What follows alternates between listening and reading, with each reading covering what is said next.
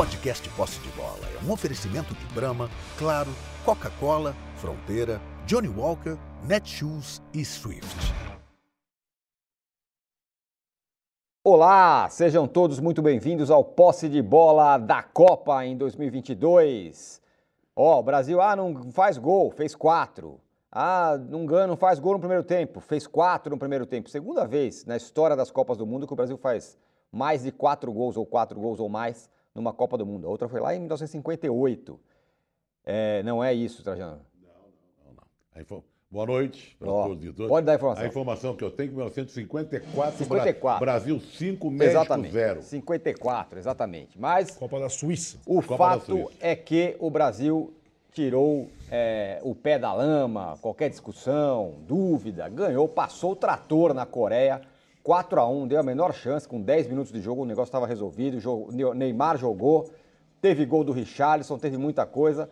O Brasil vai como para as quartas de final? Fortalecido, vai com tudo, teve até dancinha, dancinha do Tite, inclusive, que imitou o pombo e tudo mais. Nós já estamos aqui com os nossos companheiros. Eu gostaria que vocês dessem like aqui na nossa, na nossa live, que se inscrevesse no canal UOL e vai na home do UOL, você vê que a gente já está ali, é só clicar no botão de, de vídeo, de áudio que você já vê, a nossa, nossa, enquete, nossa live direto dali da, da home.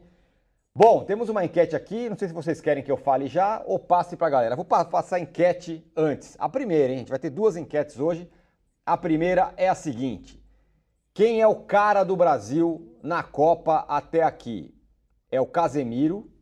É o Neymar? É o Richarlison ou é o Vinícius Júnior? Não vou dar as parciais ainda para não influenciar no comentário de vocês.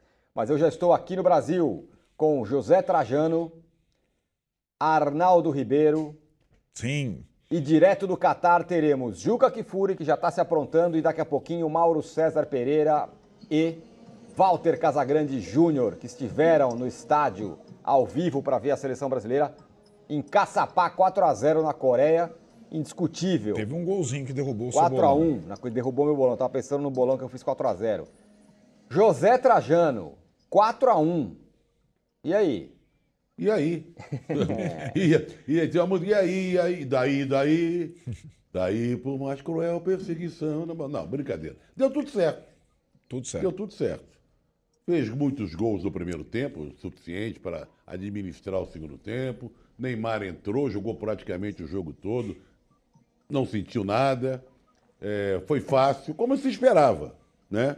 Teve o gol bonito do Richarlison, boas defesas do Alisson, que até então não tinha feito nenhuma defesa. Né? O Alisson até foi, apesar da fragilidade da Coreia, o Alisson foi até exigido. Foi. O Tite, como você falou, fez a dança do pombo, que é uma coisa até inusitada, porque o Tite que terno, é meio informal, né? É, entrou na roda. Quer dizer, o Brasil tem um caminho legal. Já tinha, porque sabia que era a Coreia, e agora está sabendo que é a Croácia. Croácia, eu vou te contar um negócio. É horrorosa. A Croácia é horrorosa. Claro, vai ser um jogo mais complicado, em tese, do que esse jogo contra a Coreia, porque é um time mais forte, tem mais tradição no futebol. Aliás, é vice-campeã do mundo, adora levar o jogo para os pênaltis, né? É. Foi assim em 2018, mas não tem time para enfrentar o Brasil. O Brasil está bem, né? A gente o ti- pôde botar. Aliás, jogou todo mundo hoje. Quem não tinha entrado em campo entrou hoje. Foi o Everton, o goleiro do Palmeiras. É. Enfim, todos os jogadores que foram lá para o Catar conseguiram, pelo menos, ter a chance, de, o gostinho de jogar uma Copa do Mundo. Mas eu descobri uma coisa que eu vou fazer agora, ainda na idade que eu tenho, é, no próximo ano, como meta do ano que vem, para ter uma velhice mais tranquilo, tranquila, é abrir uma escola de cobrança de pênalti no Japão. Rapaz. Porque eu vou te contar um negócio. As três cobranças do Japão, nem pelada, aquela pelada mequetrefe, não é pelada de você tem os melhores amigos que jogam bola. Todo mundo deu dó. Eu acho que o Zico, na sua passagem pelo Japão, se esqueceu, ou então eles esqueceram as lições que o Zico deve ter dado a eles. Porque as três cobranças do Japão foram inacreditavelmente ruins. Não é? Então, quem abrir uma escolinha de cobrança de pênalti no Japão vai se dar muito bem. E só para completar a minha primeira participação, ridículo esse bigode que Juca Kifuri passou a usar no Catar. Vamos passar a bola para o Juca, Olha que está lá. com um bigode meio Tá árabe. tá bonito, hein, de cara? fato. Juca, você está no estádio e viu pessoalmente o jogo do Brasil, a amassada do Brasil, 4 a 1 na Coreia, vai enfrentar a Croácia. Queremos as suas impressões, suas, do seu bigode e tudo mais. Primeiramente, eu estou com a esperança de que o Mauro consiga fazer com que esse maluco pare de gritar no alto-falante aqui do estado, do estádio 947, que é como se gente estivesse no Brasil no estádio chamado 55, né? o nosso código de telefone internacional. Olha, eu estou um pouco frustrado, porque para quem alimentou um certo medo, que os coreanos podiam complicar nossa vida, como os japoneses complicaram a dos croacianos, como diria Tão Gomes Pinto, porque os croatas só ganharam nos pênaltis, os coreanos foram uma baba. É como disse o âncora. Tinha 11 minutos, estava 2 a 0. É, o pênalti que eles fizeram do Richarlison foi um negócio que você não faz nem em jogo de rua. Então, agora, a gente pode se perguntar: bom, e esse time mede a seleção brasileira? Talvez não meça. Mas aí eu pergunto: o Irã mede a Inglaterra? A Costa Rica mede a Espanha? E a gente ficou maravilhado das goleadas da Inglaterra e da Espanha. Por que não nos maravilharmos com o primeiro tempo do Brasil? Porque o segundo tempo não teve. Aliás, aliás, houvesse respeito aos direitos humanos aqui no Catar e não teria segundo tempo. No intervalo, o árbitro viraria para o público e diria: olha, o ingresso de vocês está bem pago, não há mais o que fazer aqui, é só arriscar alguém se machucar. Inclusive, não entendi por que, o Tite não tirou o Neymar já na no intervalo, na metade do jogo. Mas no segundo tempo, a seleção brasileira não queria jogar. E se o Rafinha tem o mínimo de discernimento na hora de finalizar, teria sido 7 e 8. né? Essa é a nota baixa para mim no time do Brasil. O Rafinha, apesar de ter sido o autor do passe do primeiro gol, ele não tem personalidade, esse rapaz, na hora de chutar, de finalizar. Eu, eu tentaria o Anthony, acho que o Anthony é mais eficaz do que ele. Agora não tem o que reclamar. Como disse o Zé Trajano, até o Alisson trabalhou. Fez belas defesas, tomou um gol que não tinha como evitar. Então foi uma noite muito agradável de futebol. A temperatura está boa. Eu melhorei sensivelmente da minha gripe, porque ontem à noite eu achei que eu não conseguiria vir ao estádio. E essa barba e esse bigode, digamos que são uma certa superstição. É mentira, porque eu não sou supersticioso. Vou falar mais verdadeiramente. É preguiça mesmo de fazer a barba. É, e agora está crescida, tá, já não está barba por fazer. Vamos levar assim até a final. Se na final tiver Brasil, para satisfazer os padrões de Jatrajano, eu prometo fazer a barba e vir barbeado para o estádio. Agora, quero lembrar que os padrões visuais de Zé Trajano, aqui no posse de bola, ele inaugurou de bermudas. Ele fez o primeiro, a- primeiro programa de chamada para o cartão vermelho de bermudas.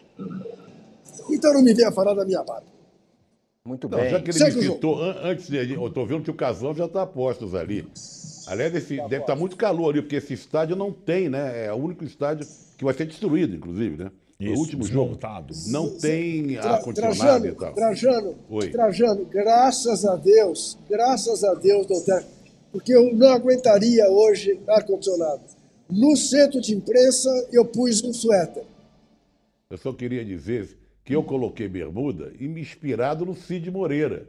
Lembra que, que tinha o folclore, que ele apresentava o Jornal Nacional Jorge. vestido de, Paletó. de paletó e bermuda? Isso. Então eu me inspirei no Cid Moreira. Exatamente. Muito bem, ó, já tá, as enquetes estão bombando aqui, tá equilibrado. Eu não vou falar ainda qual é o resultado parcial, mas quero passar a bola para o Casagrande. Casão, ah, a Coreia é mais ou menos, não sei o que e tal. Fez o que tinha que ser feito. Acabou com o jogo no primeiro tempo sem grandes problemas. E depois, no segundo, no segundo tempo, administrou, administrou. Quando se enfrenta o adversário fraco, é isso que tem que fazer para não ter dúvida, certo? O Brasil é, matou o jogo em 30 minutos, a classificação estava em 30 minutos. Poderia ter feito mais gols. Concordo com o Juca que o Rafinha continua abaixo do, do, dos outros jogadores. Mas, assim, que tem um contraste muito grande entre o primeiro tempo e o segundo. A seleção tem que encontrar ainda um meio termo ali. Pegou uma equipe fraquíssima, fez o que tinha que fazer. Meteu quatro, em 30 minutos estava classificado. Mas não pode cair tanto no segundo tempo é, o rendimento físico, o interesse pelo jogo, na realidade. Está todo mundo bem fisicamente. O interesse pelo jogo é que diminuiu muito no segundo tempo. O Brasil tomou um gol, é, o Alisson trabalhou, teve algumas jogadas perigosas dentro da área. Eu acho que o Brasil, tudo bem, não precisava se arriscar tanto, podia tocar não precisava dar tanta velocidade, mas não precisava perder tanto o interesse do jogo. Porque é uma Copa do Mundo, isso condiciona. Você tem que ter interesse no jogo. Mas o Brasil passou tranquilamente, sem problema nenhum. O único problema que eu estou tendo aqui no Catar, quero até falar para o José Trajano isso diretamente, é que o Juca está me dando trabalho, viu, Trajano? Ele se perde, ele esquece as coisas, ele, ele fica pedindo a tomada para mim, porque ele não tem como carregar o negócio, sabe? Eu tô um pouco desgastado é, em relação a isso. O jogo, foi, o jogo foi tranquilo, mas eu tô um pouco desgastado, sabe?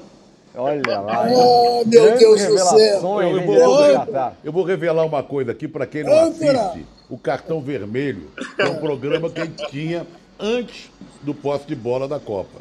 Casão, Juca e eu. E eu e o Casão pegava, esperávamos sempre para pegar no pé do Juca, esperando que ele desse uma brecha, uma falhada durante o programa. Tinha programa que iria ir direitinho até o final, quando, no final a gente, a gente cravava um. Muito bem. é, o Mas não Mal- inventavam, né? Não inventavam. É. Você sabe que eu imagino que de tanto, de tanto cabecear a bola, eu tenho um amigo aqui em Doha que tem a cabeça descolada do pescoço. Porque é impressionante. É impressionante o que ele faz de confusão. É uma coisa incrível, mas tudo bem. Não há de ser nada. Muito bem. Eu- daqui a pouco o Mauro vai estar com a gente. É, Arnaldo, alguma objeção à, à vitória da seleção? Afinal, a gente tá falando, não, porque a Coreia, porque eu não sei mais, talvez não passe, é um perigo. Não teve a menor chance.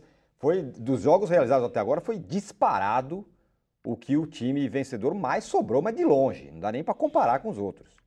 É, eu acho que não era uma questão da Coreia. A Coreia, de fato, era um adversário frágil. Era o mais frágil adversário que o Brasil poderia pegar daquele grupo. Eu imagino que se fosse a questão do Uruguai, que quase se classificou, seria um jogo completamente diferente.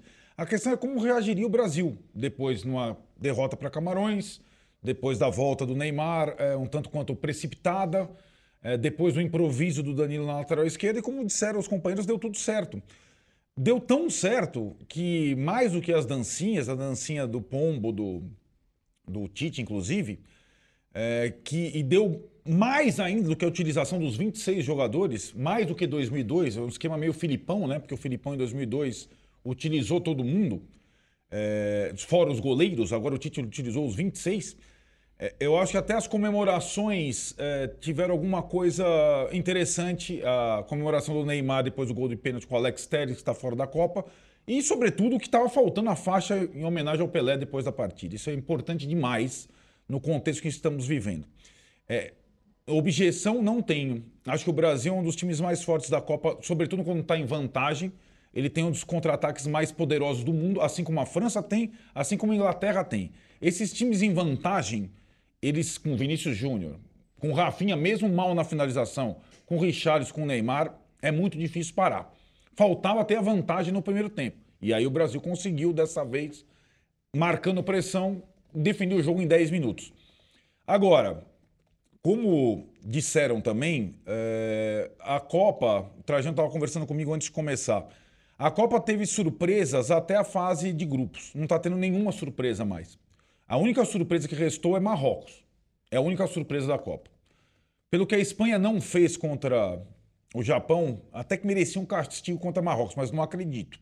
Passando a Espanha, porque Portugal e Suíça não têm surpresa, Suíça é um time que vai dificultar para Portugal e é um time que figura em fases finais de Eurocopa e Copa do Mundo há algum tempo, só vai ter cachorro grande. Essa situação de você ficar utilizando o reserva, dar um doce para um, doce para outro, acabou.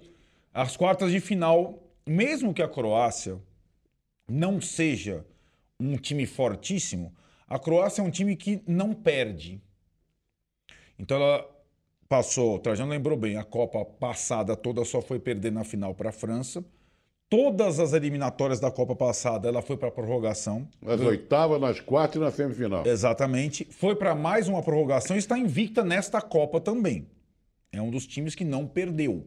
Não é exuberante, não, dá, não, não é brilhante. O Modric não aguenta a prorrogação inteira, já tem a sua certa idade.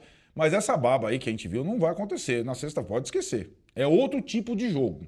É outra situação. E acho que o que o Brasil tem agora já é, firme é um modelo de time titular que foi aquele lá do começo do jogo da Sérvia, né? Do, do primeiro jogo. Que é o Casemiro com o Paquetá, a volta do Neymar, Rafinha, mesmo não brilhante, Richarlison e Vinícius Júnior. E aí, na defesa, acho que firmou o Militão, não tomou cartão, vai ficar ali. E quando o Alexandre puder voltar, ok na esquerda. O Danilo não comprometeu. Esse time titular do Brasil é muito forte. O que a gente não teve nesses quatro jogos até agora foi algum reserva pedindo passagem. Quem for, sabe aquele. Fora o Martinelli contra Camarões, alguns lampejos, mas a concorrência dele é o Vinícius Júnior. Não tem alguém, nem o Anthony foi assim, nem o Bruno Guimarães foi assim. Então, até agora, é esse time que agora o torcedor já começa a decorar praticamente mas não tem um reserva ali pedindo passagem, que poderia ser uma, um ganho desse período de testes. O Brasil teve, na verdade, quatro jogos testes, depois de ter vencido na estreia. Né? É, fez numa, num mata-mata, coisa que se normalmente faz no último jogo da, da fase de classificação. Coloca o goleiro reserva, troca todo mundo. Acho, Tirone, sim, o Brasil foi o time que venceu com mais folga no mata-mata até agora. Mas todos venceram com folga, menos a Argentina que se complicou na parte final do jogo. Todo mundo venceu com folga.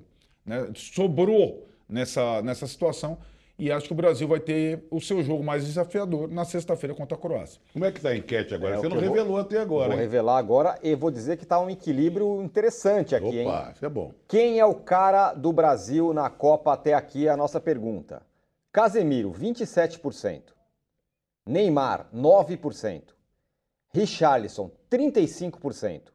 Vinícius Júnior, 29%. Ou seja, tá equilibrado, tá ali. Tem Fora o Neymar, ali, os três equilibrados. Os, Interessante. Os, agora, é, o Neymar jogou, jogou quase até o fim, foi substituído no segundo tempo, o Trajano. E tem a discussão, faz falta ou não faz falta? É importante ou não é importante? Não foi um super jogo do Neymar. Não, não precisou do Neymar, nem precisava do Neymar. Precisava colocar em campo para ver se ele suportaria é, o rojão.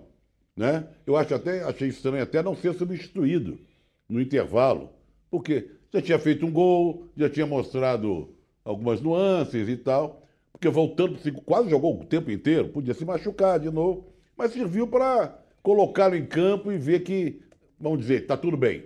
Né? Mas em termos de jogo, não precisava do Neymar.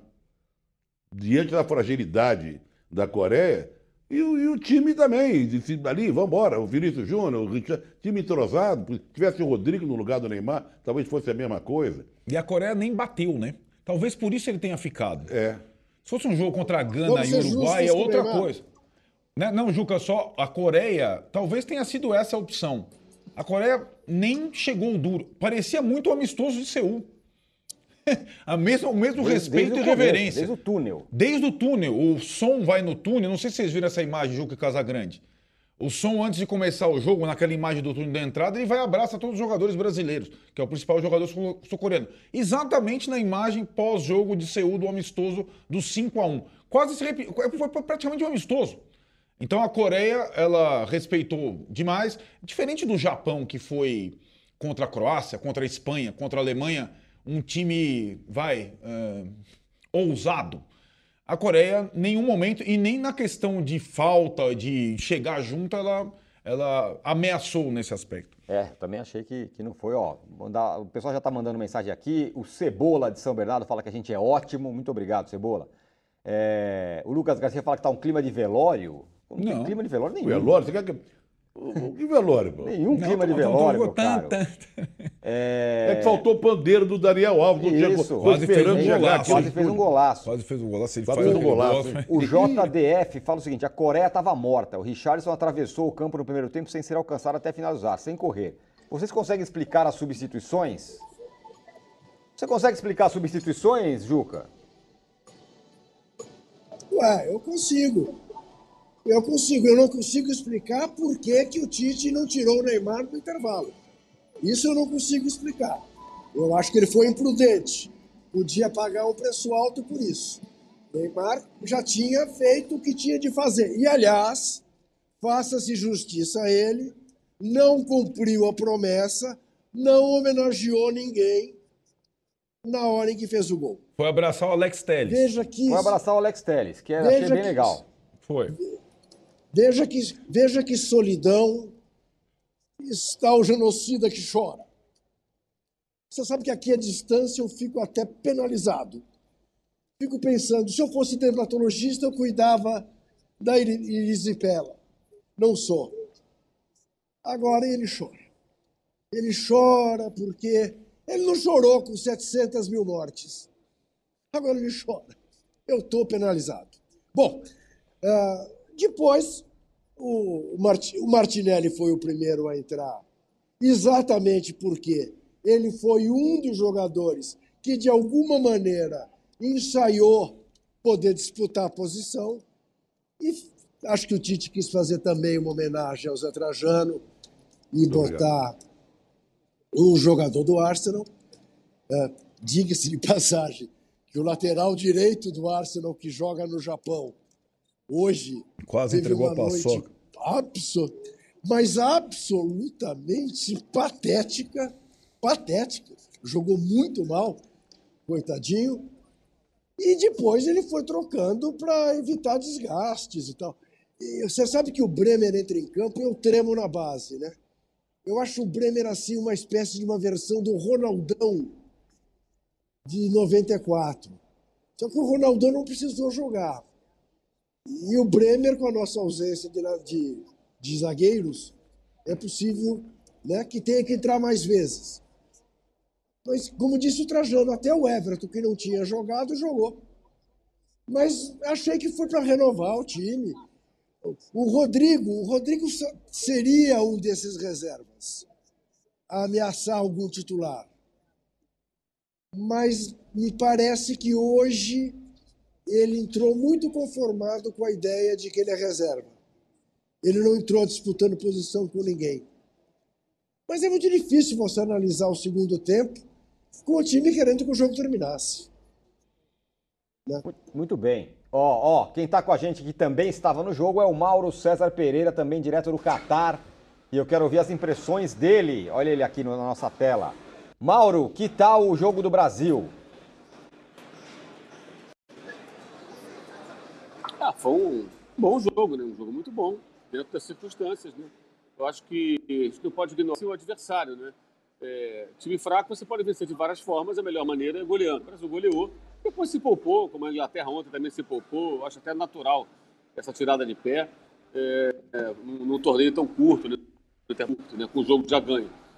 Mas não dá para ignorar é, assim, a facilidade proporcionada pelo Paulo Bento, pelo técnico português, uma estratégia totalmente inadequada para um time fraco como o dele. Que jogar, que quis enfrentar o Brasil.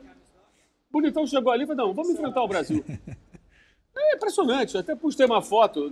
Poderia ter feito o jogo inteiro essas fotos. Fiz duas ou três, postei até no Twitter durante o jogo. O jogo em andamento, os 10 jogadores de linha da Coreia no campo do Brasil. Todo mundo do Copa do Brasil, animadíssimos, né? Vamos atacar o Brasil. Mas recupera a bola, trabalha, troca passe, troca em velocidade, com muito espaço. Não pode jogar contra o Brasil dessa maneira. A diferença fundamental dos adversários de outras seleções, eh, adversários mais fracos, para essa Coreia, é que esses adversários se defendem, né? O Japão hoje se defendeu muito. Depois do final do primeiro tempo, saiu para o jogo e fez um gol na Croácia. Contra a Espanha, se defendeu muito. Saiu no momento, fez os dois gols, voltou a se fechar e se fechar muito bem até. Com todas as suas limitações técnicas, que são imensas do time japonês. A Austrália, a mesma coisa contra a Argentina. Só saiu no segundo tempo um pouco mais quando estava perdendo. Agora a Coreia achou que ia jogar contra o Brasil de peito aberto. E aí é, é suicídio, né? Foi muito fácil, um jogo tranquilo, vitória conseguida com muita facilidade. Nem precisava do Neymar todo esse esforço para o Neymar, com o Neymar, sem Neymar, era obrigação vencer, o Brasil venceu, mas acho que venceu bem, venceu como se espera. Um adversário fraco, você vence com autoridade. O Brasil venceu com autoridade, em 29 minutos já tinha feito três gols, o mesmo número de gols que havia, sido, havia, havia marcado nos três jogos anteriores. Então acho que foi bem satisfatório. Depois a tirada de pé, acho que é normal.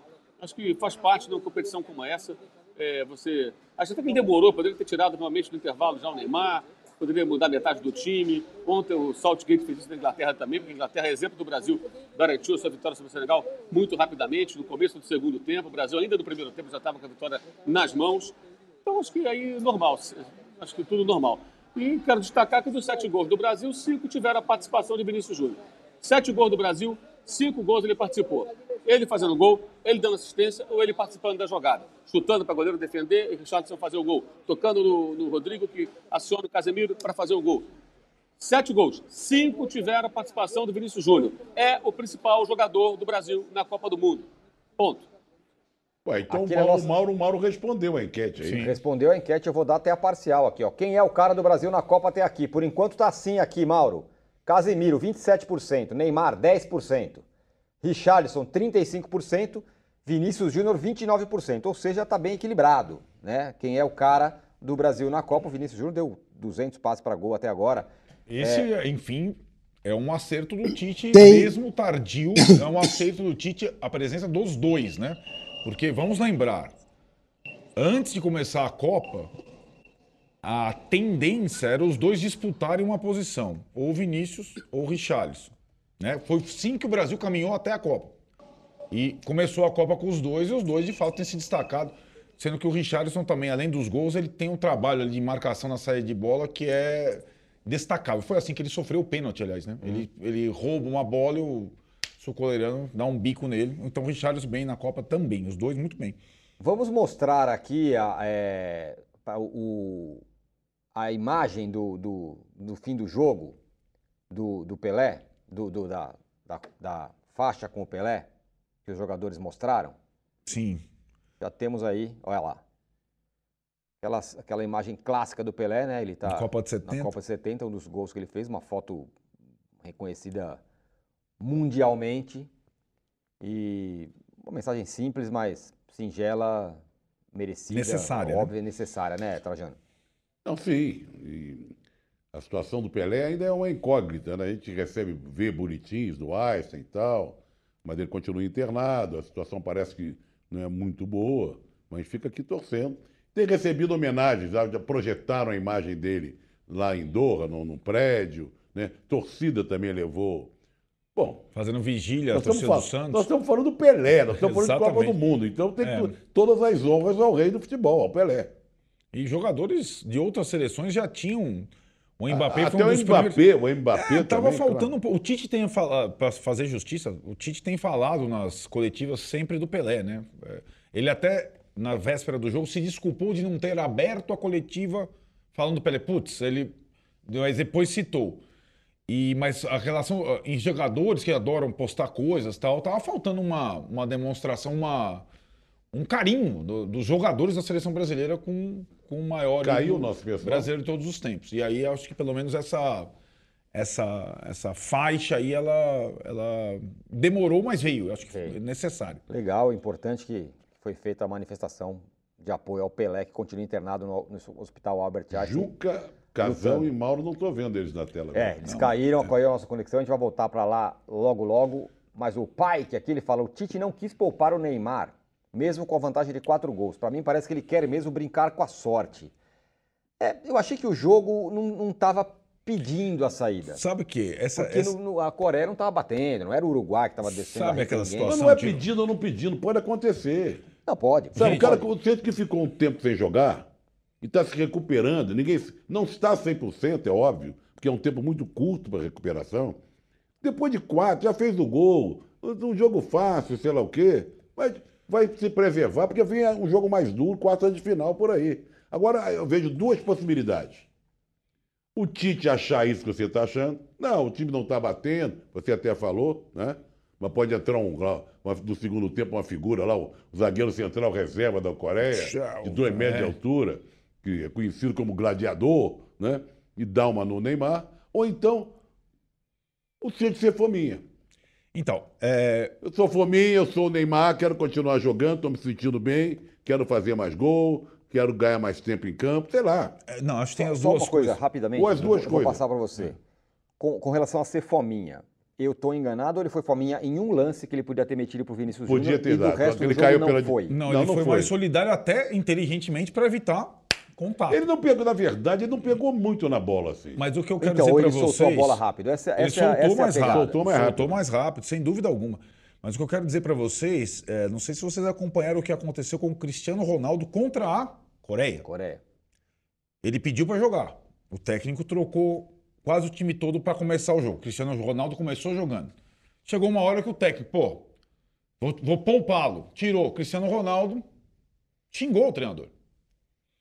É, na primeira é, tomada, parecia que ele estava se desentendendo com o jogador sul-coreano. Não era com técnico. Aí o técnico foi ver as imagens depois. Hoje, na entrevista pré-jogo, Portugal vai, vai para o jogo com a Suíça com aquelas situações. Porque são jogadores parecidos, situações parecidas, adversário idêntico. O Cristiano Ronaldo, mesmo num jogo que não valia absolutamente nada, ele queria ter ficado mais. A frase do Cristiano Ronaldo falou: pressa do para me substituir. Então tem essa questão. Esses caras Não gosta de sair de campo. não gostam de sair de campo. E Não são gosta. poucos os caras técnicos que têm autoridade para dizer: sai. Autoridade. Aí eu me lembro agora, só, Né? é, bom, nós estamos falando de super craques, né? Cristiano Ronaldo, Neymar e tal. É, caras. Eu estou me lembrando do Ganso, Isso, com o Dorival com o Júnior. Dorival Júnior. Isso. Aquele jogo que eu fui. Santo ele, André. ele jogava no Santos, Santos e Santo André, né? Pacaembu, exatamente. Foi tirar o Ganso, ele falou: não, comigo Ele não. Fez assim, ó. Eu não vou sair. Não saiu. E não saiu. Ela bateu um escanteio para ele mesmo. Isso, exato. É, mas, é, mas é isso, não é, não é só o Neymar. A gente tem que falar. eh, Todas essas figuras, o Messi também não odeia sair. É mais ou menos assim que funciona a Trajano. É aquele, o técnico chega e fala: quando você quiser, faz aquele sinalzinho. Quando você estiver cansado, faz aquele É, sinalzinho. me avisa. E foi na parte final do jogo. É, é assim com todos esses caras. É, costuma ser assim. E, e acho que pesa mais do que ah, o técnico, vou deixar ele um pouco mais porque não estão batendo ou porque É. quero dar mais ritmo. O cara não quer sair. Olha, o Mauro voltou, Casagrande voltou e, É. o, e o Juca Bigode não voltou, hein? Vou passar a bola aqui. Casagrande pede, pra, pede a. É, é. Vou- Pede passagem. Casagrande pede passagem, então, portanto, pode falar. Não, eu peguei o finalzinho do Arnaldo aí sobre o Neymar, né? O problema não é ele tomar pancada. O problema é ficar correndo em cima do tornozelo, pressionando, girando, dividindo, correndo, dando pique e fazer o, tornozelo inchar novamente. Eu acho que foi é, desnecessário esse esforço todo. Na hora que terminou o primeiro tempo, é, tinha que ter tirado. Se- se- ele que. O jogador nunca quer sair.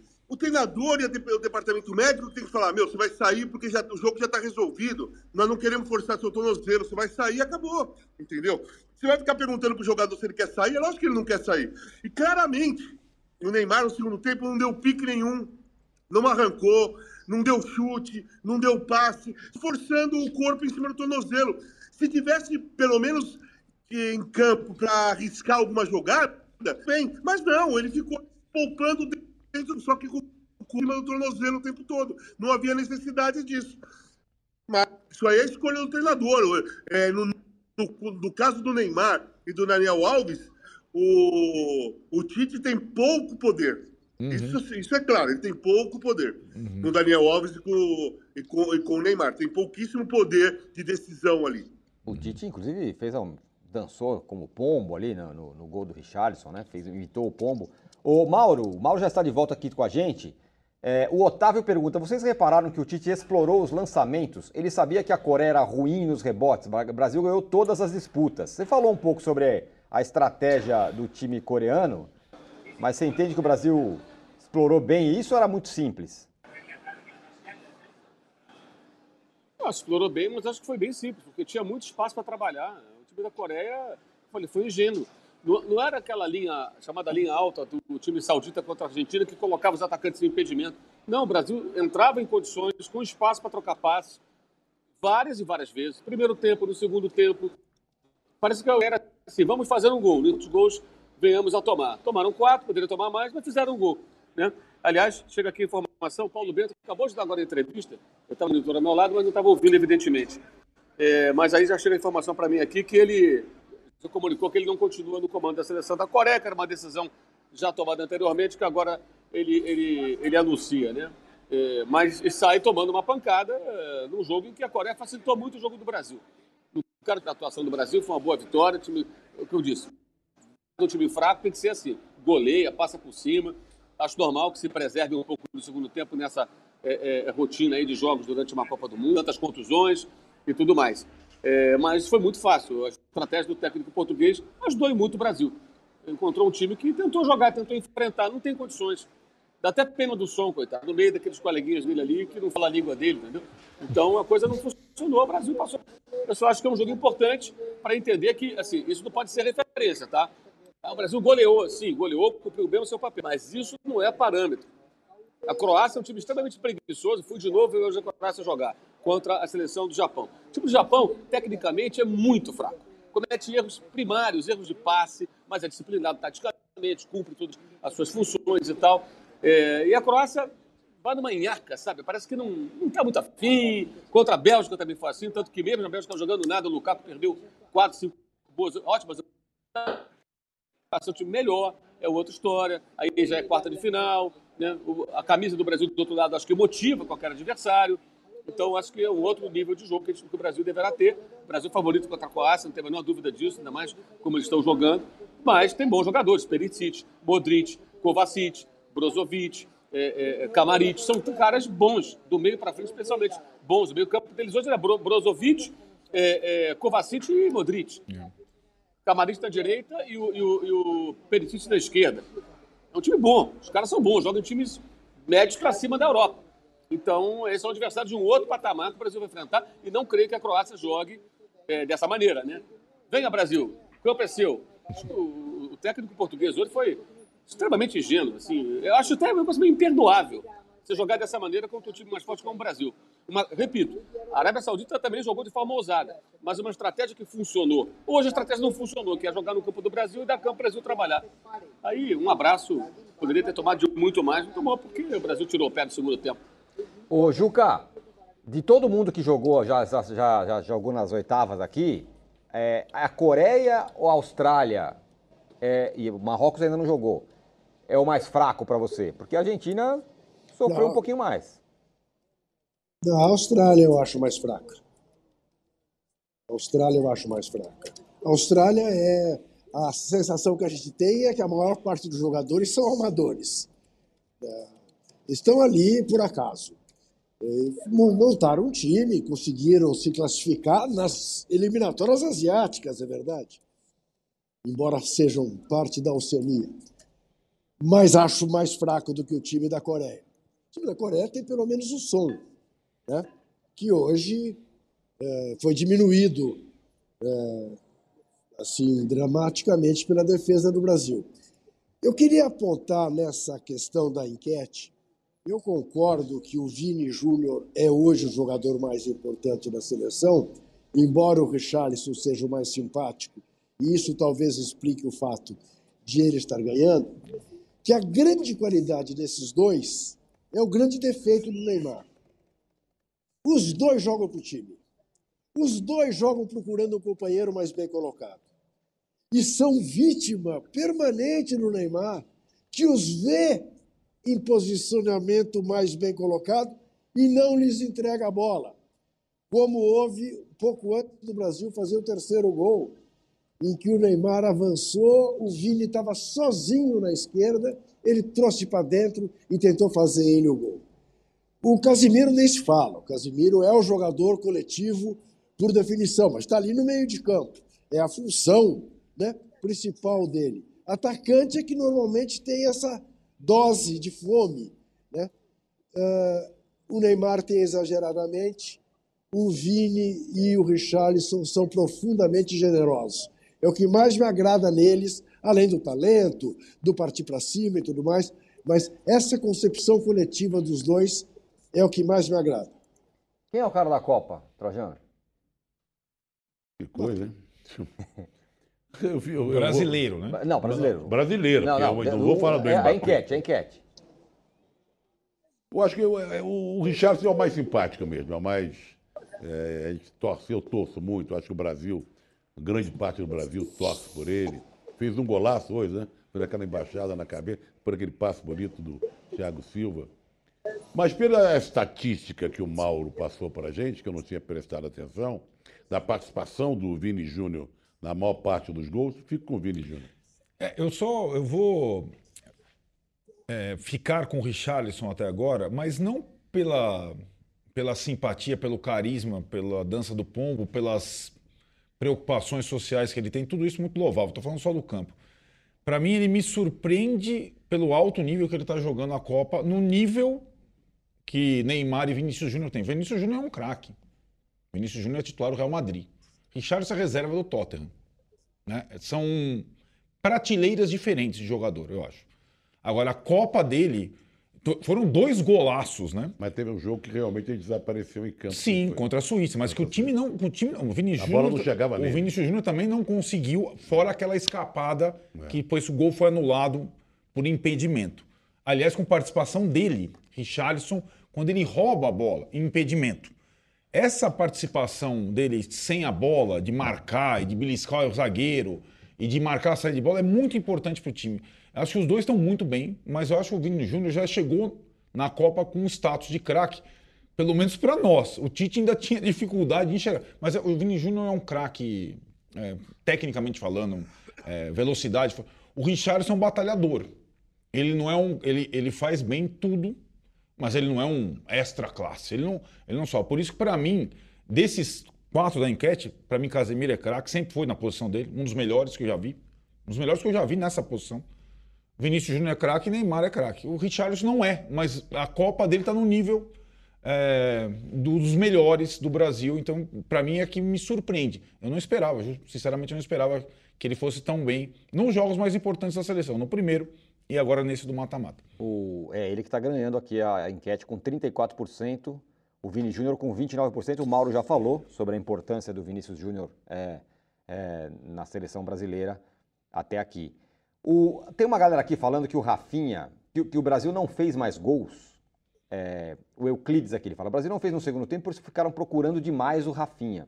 Será que tem isso de, pô, vamos deixar o cara fazer um gol? Porque, né, um para ver se ele se acerta. Tem Eu queria um até perguntar se pro Casagano ele caiu agora aqui. Daqui a pouco ele volta. O problema é que ele não está se acertando, né, na finalização. Né? Fala, Mauro. Fala, Mauro. Não, não, é o seguinte, só lembrar que o Rafinha foi o cara que saiu nas redes sociais em defesa do Neymar, né? Naquela foi. história que o Neymar estava sendo criticado e tal. Foi ele que saiu em defesa do Neymar, né? Só lembrando isso. Verdade. Né? Tem... Junta ali com o CRE. Né? Junta ali com o CRE. Né? Sim. sim. O cara foi, fez ali, ele foi, foi parça, foi, foi parça do Neymar na hora que o Neymar estava tomando pancada. Não sei até que ponto isso reflete, não tenho a menor ideia. Dentro de campo, não estou ali para saber, mas só registrando, para a gente não, não, perder a memória, né? Uhum. Rafinha escreveu até coisas totalmente tolas, tolas, bobas, sobre aquela situação do Neymar ali. Enfim, é... talvez, né? Pode existir uma gratidão. O fato é que, de fa... É, realmente, o, o, o Neymar, em alguns momentos, ele poderia passar a bola e não passou. Teve uma jogada que tinha opção dos dois lados, ele carregou, carregou, carregou a bola até perder a bola. E foi, foi até perder a bola. O Neymar é dono do time, gente. Uhum. Ele manda mais que o Tite. Depois que o pai do Neymar entrou no vestiário, no jogo da seleção brasileira, e o Tite depois falou que qualquer pai ficaria, falou alguma coisa assim, né? Ficaria preocupado daquele jeito, numa situação assim, porque o rapaz teve uma lesão. Ali ficou claro que o Neymar é o cara que mais manda na seleção brasileira. Manda mais do que o Tite, manda mais do que qualquer um. Eu queria perguntar para o Casão, que voltou agora, sobre é, isso que o Mauro respondeu agora, Casão, foi sobre o fato dos jogadores estarem, ficarem procurando o Rafinha no segundo, no segundo tempo para ele, sei lá, fazer o gol dele. É a pergunta do Euclides Roberto aqui. Ele fala: Brasil não fez o segundo no segundo tempo porque ficaram procurando demais o Rafinha. E aí o Mauro, o Mauro lembrou que o Rafinha é o parceirão do Neymar, o cara que foi em defesa do Neymar naquela ocasião. Sim. Então, não, aconteceu isso mesmo. É, o Rafinha é aquele que vem jogando menos que os outros desde a primeira partida. Na segunda partida, até na terceira partida que entrou o Anthony, todo mundo pensava, como eu também pensei, que o Anthony poderia a, aquela vaga pela ponta direita. O Brasil perdeu, o Anthony começou bem, depois caiu, voltou, Rafinha, e hoje ele não fez uma grande partida novamente. Eu acho ele distante dos outros jogadores. Ele chuta, finaliza muito mal nessa Copa do Mundo, talvez as maiores chances que teve de finalização desde a primeira partida caíram no pé do Rafinha. E ele não consegue finalizar longe do goleiro, ele não tem tranquilidade para finalizar, coisa que no, nos clubes dele, tanto no Leeds e agora no Barcelona, quando ele estava jogando, ele finalizava muito bem na seleção também, durante as eliminatórias dos amistosos. Eu acho que ele está sentindo o peso da competição. A, a, Copa do Mundo é uma coisa diferente, gente. Uhum. É uma coisa que complica, muda completamente a, a, o peso do jogo mesmo sendo Coreia contra qualquer um, é Copa do Mundo, o mundo está te vendo, e às vezes o Rafinha, no, no caso do Rafinha, a bola, tá, a perna está pesando na hora de finalizar. E talvez tenha acontecido isso mesmo dos jogadores procurarem muito Rafinha. Em relação ao Neymar, teve uma jogada no primeiro tempo que ele arrancou pelo meio, o Vinícius Júnior passou por ele no lado esquerdo sozinho, eram três contra dois, se ele dá o tapa, pela velocidade do Vinícius, ele ia sair na cara do gol, poderia fazer o segundo, o, segundo gol dele na, na partida. E ele preferiu ir driblando, driblando, driblando na direção do lado oposto e acabou perdendo a bola. Então, o Neymar, mesmo nessa partida, ele fez diversas jogadas individuais desnecessárias, até porque está com o tornozelo ruim, não está com o tornozelo legal. É, arriscou demais na, em relação à jogada individual desnecessária. Essa bola era tocar, era tocar para o Vinícius Júnior e pronto. Não tinha o que fazer. Então ainda acontece um pouco disso uhum. nessa seleção ainda. Procurar os parceiros em alguma jogada. Como eu falei antes, que o Mauro confirmou que ele pensa a mesma coisa. O, o Daniel Alves e o Neymar, eles mandam mais do que o Tite. O Tite não tem tanto poder assim em relação ao Neymar e o Daniel Alves. Se eles falam que, se o Neymar fala que não quer sair, mesmo precisando sair, o Tite não tira. Né? E, e, o, e o Daniel Alves entrou na partida hoje que eu não entendi muito por que, ele entrou na partida, sabe? Não, entendi. Poderia ter tirado o Neymar, poderia ter tirado o Richard, poderia ter tirado outros jogadores, colocado é, jogadores para jogar que, que poderiam descansar os outros. O, o, Daniel entrou porque ele jogou mal a última partida e ele quis colocar o Daniel num jogo que estava 4 a 0 que estava fácil, ia tocar bem, poderia até quase fez um gol e tudo mais para apagar um pouco a impressão ruim que ele deixou na última partida. É isso. Não faria isso por outra pessoa.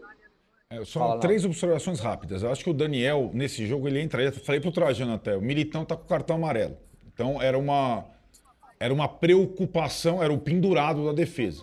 Também arriscar o Militão. Agora, é curioso notar que quando o Daniel entra, o Tite muda o sistema do time para deixar o Daniel confortável. O time vai para três zagueiros, Daniel de ala. Liberado. O Bremer entrou, né, Juca? Ele não entrou para jogar de Sim. lateral esquerdo, ele entrou para entrar de terceiro não. zagueiro, libera e o Martinelli entra no lugar do Vinícius Júnior para jogar como ala esquerdo. Então o Tite fez um esquema para adaptar no segundo tempo o Daniel confortavelmente e quase fez um golaço o Daniel já com ala, jogando lá na frente, tá? Então, essa é a primeira observação. A segunda, no meio de campo para frente, Casemiro, Paquetá, Rafinha, Richardson, Vinícius, só o Rafinha não fez gol ainda, até o Casemiro já fez. Então, os caras estão dando a bola para o Rafinha fazer. Ele participou, bom, é, temos que dar a mão à palmatória, o primeiro gol, ele faz a assistência para o Vinícius Júnior, fez uma boa jogada. E a terceira observação que o Juca, Casão, Mauro e Trajano falaram, da, da questão do Neymar carregar a bola, demais, às vezes, é, desnecessariamente, arriscando lesão e tal, é o que a gente tem falado do início da Copa até agora. Tudo bem, é o estilo dele, não quer dizer que ele não possa se adaptar ao que o Mundial, o jogo atual, está pedindo. O Brasil joga muito parecido com a França. Eu acho que um espelho para o Neymar da função que ele exerce hoje é o Griezmann, que clareia as jogadas, solta a bola e não apanha não sofre falta. Porque tá- quando o cara chega nele, a bola já não tá mais nele. E não é, nem por isso ele não deixa de ter chance de finalizar, de chutar, de dar assistência, de brilhar. Tem o Mbappé lá, claro, esse é o, é o cracão. Mas o Griezmann está sendo elogiado por todo mundo, todos os jogos, né? Porque ele tem feito essa função de distribuir. Se o Neymar. Meio pedir demais. Mas se o Neymar observar, a função que o Griezmann faz é a mesma que a dele no- na seleção dele e o Griezmann consegue fazer uma Copa genial até agora, sem segurar muito a bola, soltando mais rapidamente. O, o, o Trajano, na nossa enquete aqui, o Neymar é o lanterna, tá com 11% sobre ser o cara da Copa até aqui. Claro, o cara se machucou também, né? O Casemiro tá com 26%, o Richarlison com 34%, o Vinícius Júnior com 30%, muito equilibrado. E o Casagrande e o Mauro falaram, o Neymar é o cara que manda na seleção. Outras seleções têm caras gigantes também, vou falar de duas. O Messi e o Mbappé. E o Cristiano Ronaldo. E o Cristiano A gente Ronaldo. acabou de falar que não quer sair, não. O Cristiano Ronaldo manda na seleção de Manda, Portugal. manda. O Messi manda na seleção da- seleção da Argentina. Manda. E o Mbappé, eu não sei dizer. Bom, tem que ligar lá pro Deschamps para perguntar Não, não, ao Deschamps eu- eu- como é que é. eu queria chegar- Você- será- que isso é Ele não ou é pode bom? mexer no Mbappé, né? Não, mas aqui daí não pode mexer porque Ô, é ô impossível. não dá Trajano, pra- Tra- Trajano, o, o, o Mbappé manda na França. O presidente liga pro Mbappé para pedir para ele ficar no. PSG. É, então é. quem manda é o Mbappé. No, no caso do Mbappé, porque ele. é, porque é- mas é uma, uma imposição técnica do quanto ele está jogando, né? Claro. né? Mas, mas, enfim, isso é bom ou é ruim? Ter um cara do tamanho dele que, enfim, eu vou mandar aqui mesmo. Depende do, do- do grupo, do- da situação. É muito, eu, eu acho que por mais que eles sejam grandes estrelas e, e personagens importantes na história do futebol, cada um tem uma característica diferente de personalidade, da relação dele com a seleção e o país, Perfeito. não é? Sim? Então, você vê uma. a- o, o Messi é uma figura completamente à parte desses aí. Né? O que, que o Messi tem a ver com o Cristiano Ronaldo, com, com o Neymar, né? E com o Mbappé? Nada. Né? Como personalidade. É. Mas ele encarna a Argentina, o sofrimento argentino, a dramaticidade argentina Sobretudo nesses tempos mais recentes. nesses né? tempos mais recentes, né? Então, o Neymar, ele veio para a Copa do Mundo prometendo fazer um gol, foi lembrado pelo Juca, para o, o, o morto, né? que nós temos feito morto na presidência da República. Ele só não comemorou hoje, e foi lá comemorar com o Alex Telles, porque não pegava bem comemorar, dedicar o gol ao sujeito que já morreu. Nesse caso, ele queria, ele queria homenagear o sujeito vivo, o sujeito reeleito, né? Então, é, como o Casagrande falou, o Mbappé, ele manda na França. Manda no futebol hoje. E é o único que atua no país dele, né? É o único que atua no país dele, né? E. Cristiano Ronaldo tá indo para a Arábia Saudita, né? Não, não, é, será que ele vai mesmo? É, falando, né? Eu não sei, eu não sei.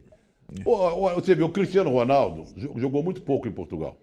Muito pouco em Portugal. Só no comecinho. O Messi jogou muito pouco na Argentina. Aliás, não jogou. Não jogou. Não jogou, porque ele saiu com 12, 13 anos. O Cristiano Ronaldo chegou a jogar um pouco mais adulto no Sporting, né? Isso.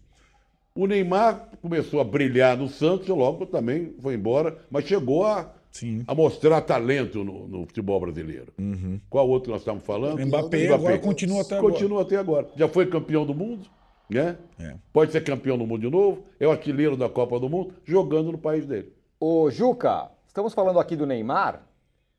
O Neymar, sabia que ele foi eleito o melhor jogador em campo? Eu Ah, imaginava. não, não, não, não. Foi? não, não, Eu não. imaginava. Foi Eu imaginava. Mas outro dia o De, Bru. De Bruyne, outro dia, Eu foi eleito o melhor jogador. Ele falou, mas eu, eu, não joguei nada, pô. Só pelo meu nome. Só ele pelo falou- meu nome, Ele joguei. foi eleito- Devolve o prêmio. Foi um detalhe, foi eleito o melhor jogador em campo, Juca, e tem aquela fotinha que o cara tira com o troféu, sem a camisa da seleção, lembrando que ele não é patrocinado pela Nike. O, o, o Mbappé escondeu o patrocinador, que é uma marca de cerveja, porque ele faz campanha contra bebida alcoólica, né? O Mbappé. O Neymar escondeu a camisa da seleção, foi isso? Na hora do? Escondeu não, ele tira, tava com aquela camisa amarela por baixo, não tava com a camisa da seleção oficial. Aham. Ele foi o melhor em campo, Juca? Não, né?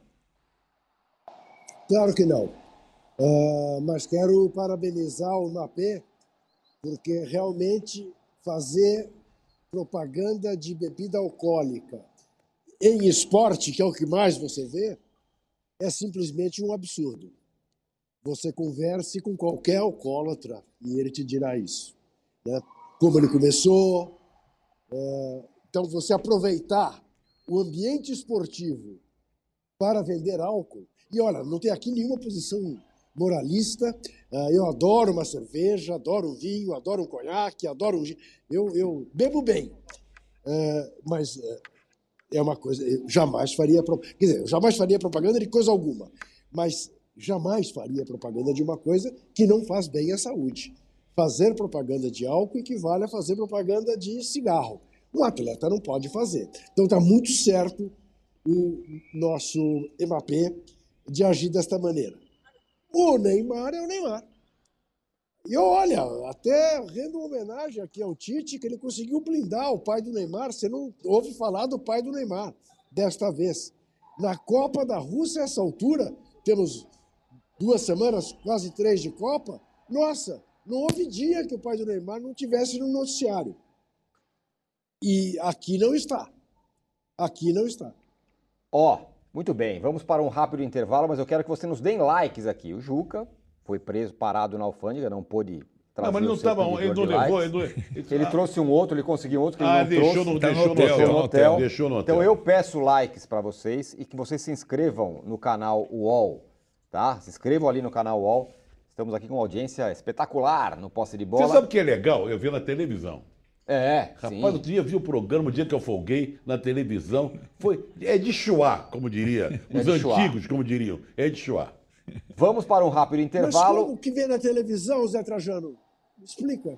Não, você Vamos tem o te YouTube, e o YouTube, você tem um aplicativo. Na qual- sua Smart TV você na consegue Smart fazer TV, isso, você Juca. consegue ver. Tem lá o UOL. A gente vai para um rápido intervalo. Vamos estabelecer as regras para o próximo bloco. Primeira rodada, Gatão de Ouro. Segunda rodada, Ratão de Bronze. Terceira rodada, o que é imperdível amanhã. Não saia daí, nos deem likes. Tá bom.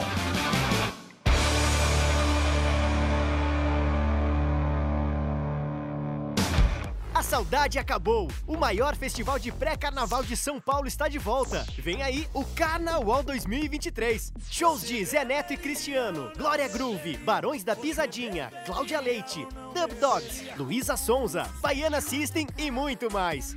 Dia 4 de fevereiro no Allianz Parque. Garanta já o seu ingresso. uol.com.br barra carnawalsp ou na ingresso.com. Carnaval, o seu reencontro com o carnaval é aqui.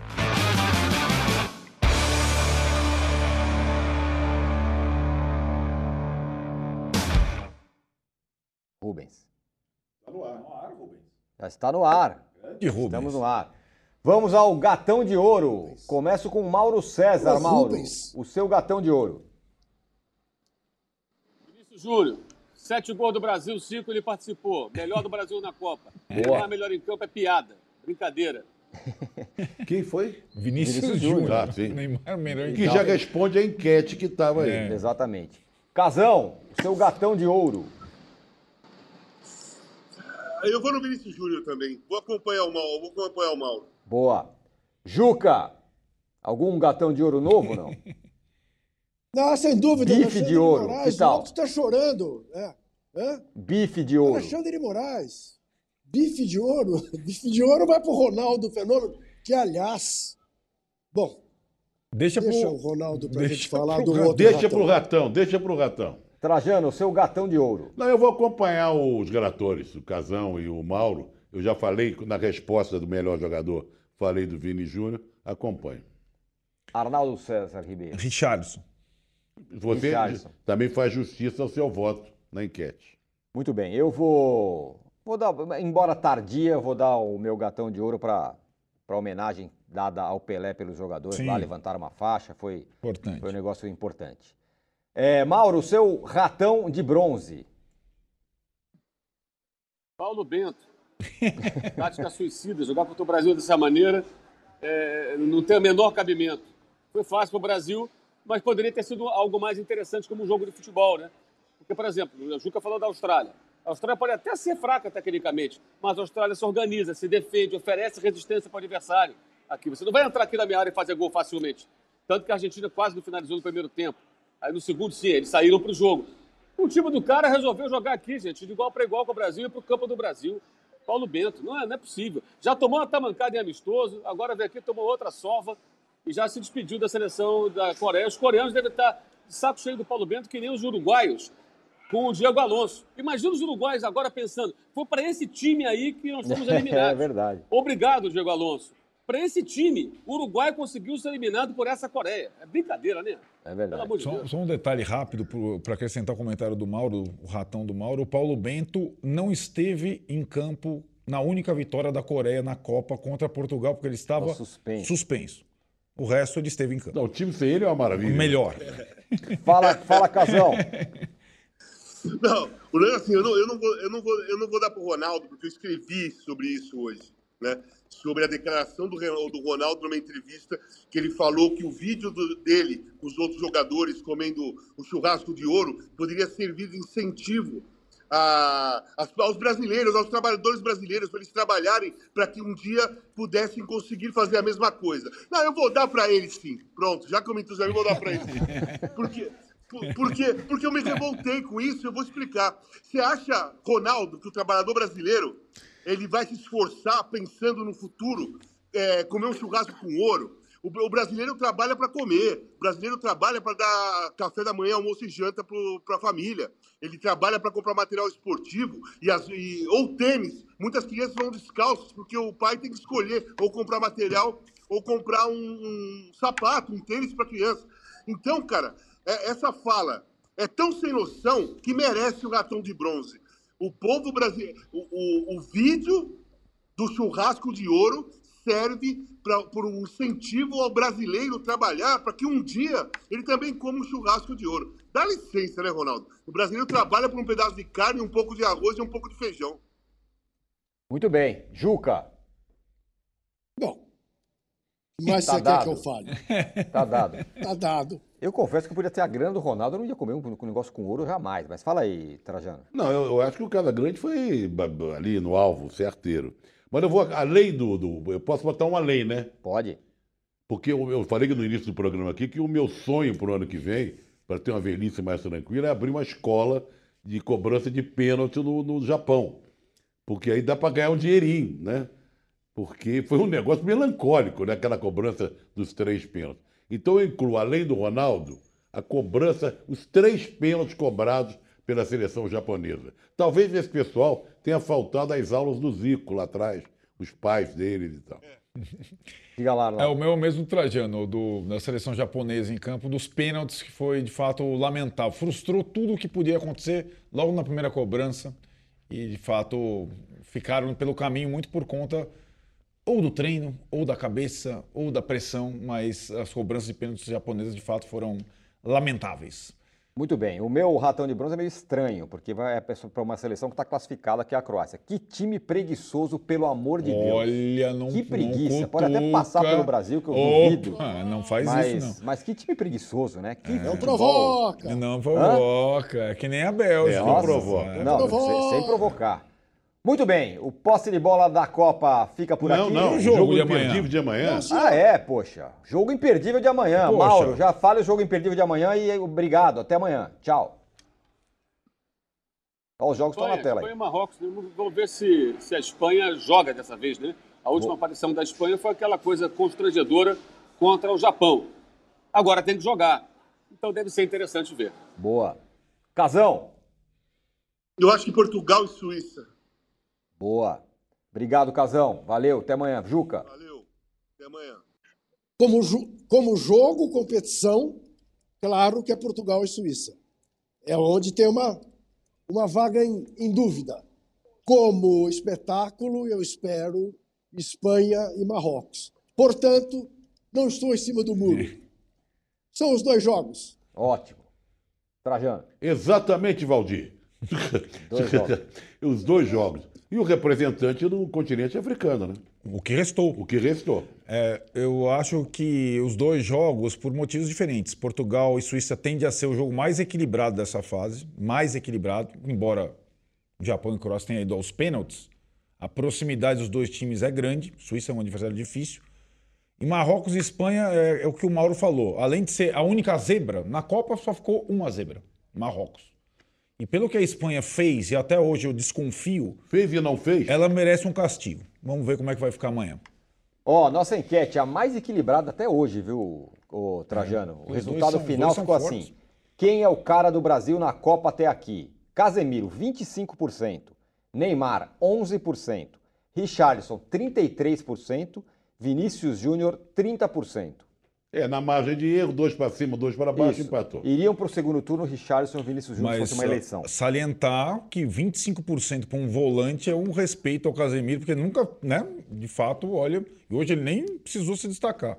Boa é isso aí. enquete. O posse de bola fica por aqui, mas amanhã estaremos de volta. Mas às nove da manhã tem a Domitila Becker com o All News Copa, às nove da manhã. E às seis da tarde estaremos de volta para falar tudo sobre Marrocos, Marrocos, Espanha, Portugal e Suíça, seleção brasileira e tudo sobre Copa do Mundo. Valeu, tchau!